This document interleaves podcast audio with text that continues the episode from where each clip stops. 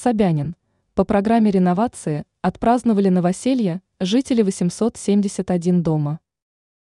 Ранее уже сообщалось, что программа реновации до конца года может быть выполнена на 25% от запланированного количества расселяемых домов.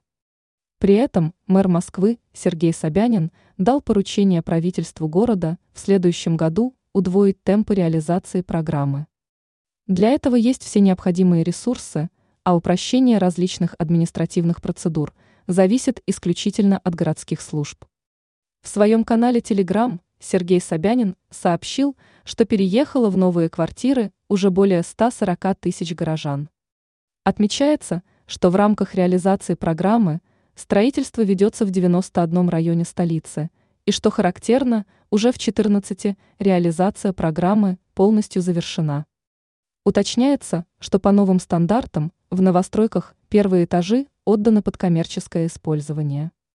Это дает возможность жителям многоэтажек иметь в шаговой доступности возможность получить оказание бытовых услуг, а также приобрести продукты и необходимые товары для быта. Кроме этого, некоторые жильцы могут найти работу в этих структурах.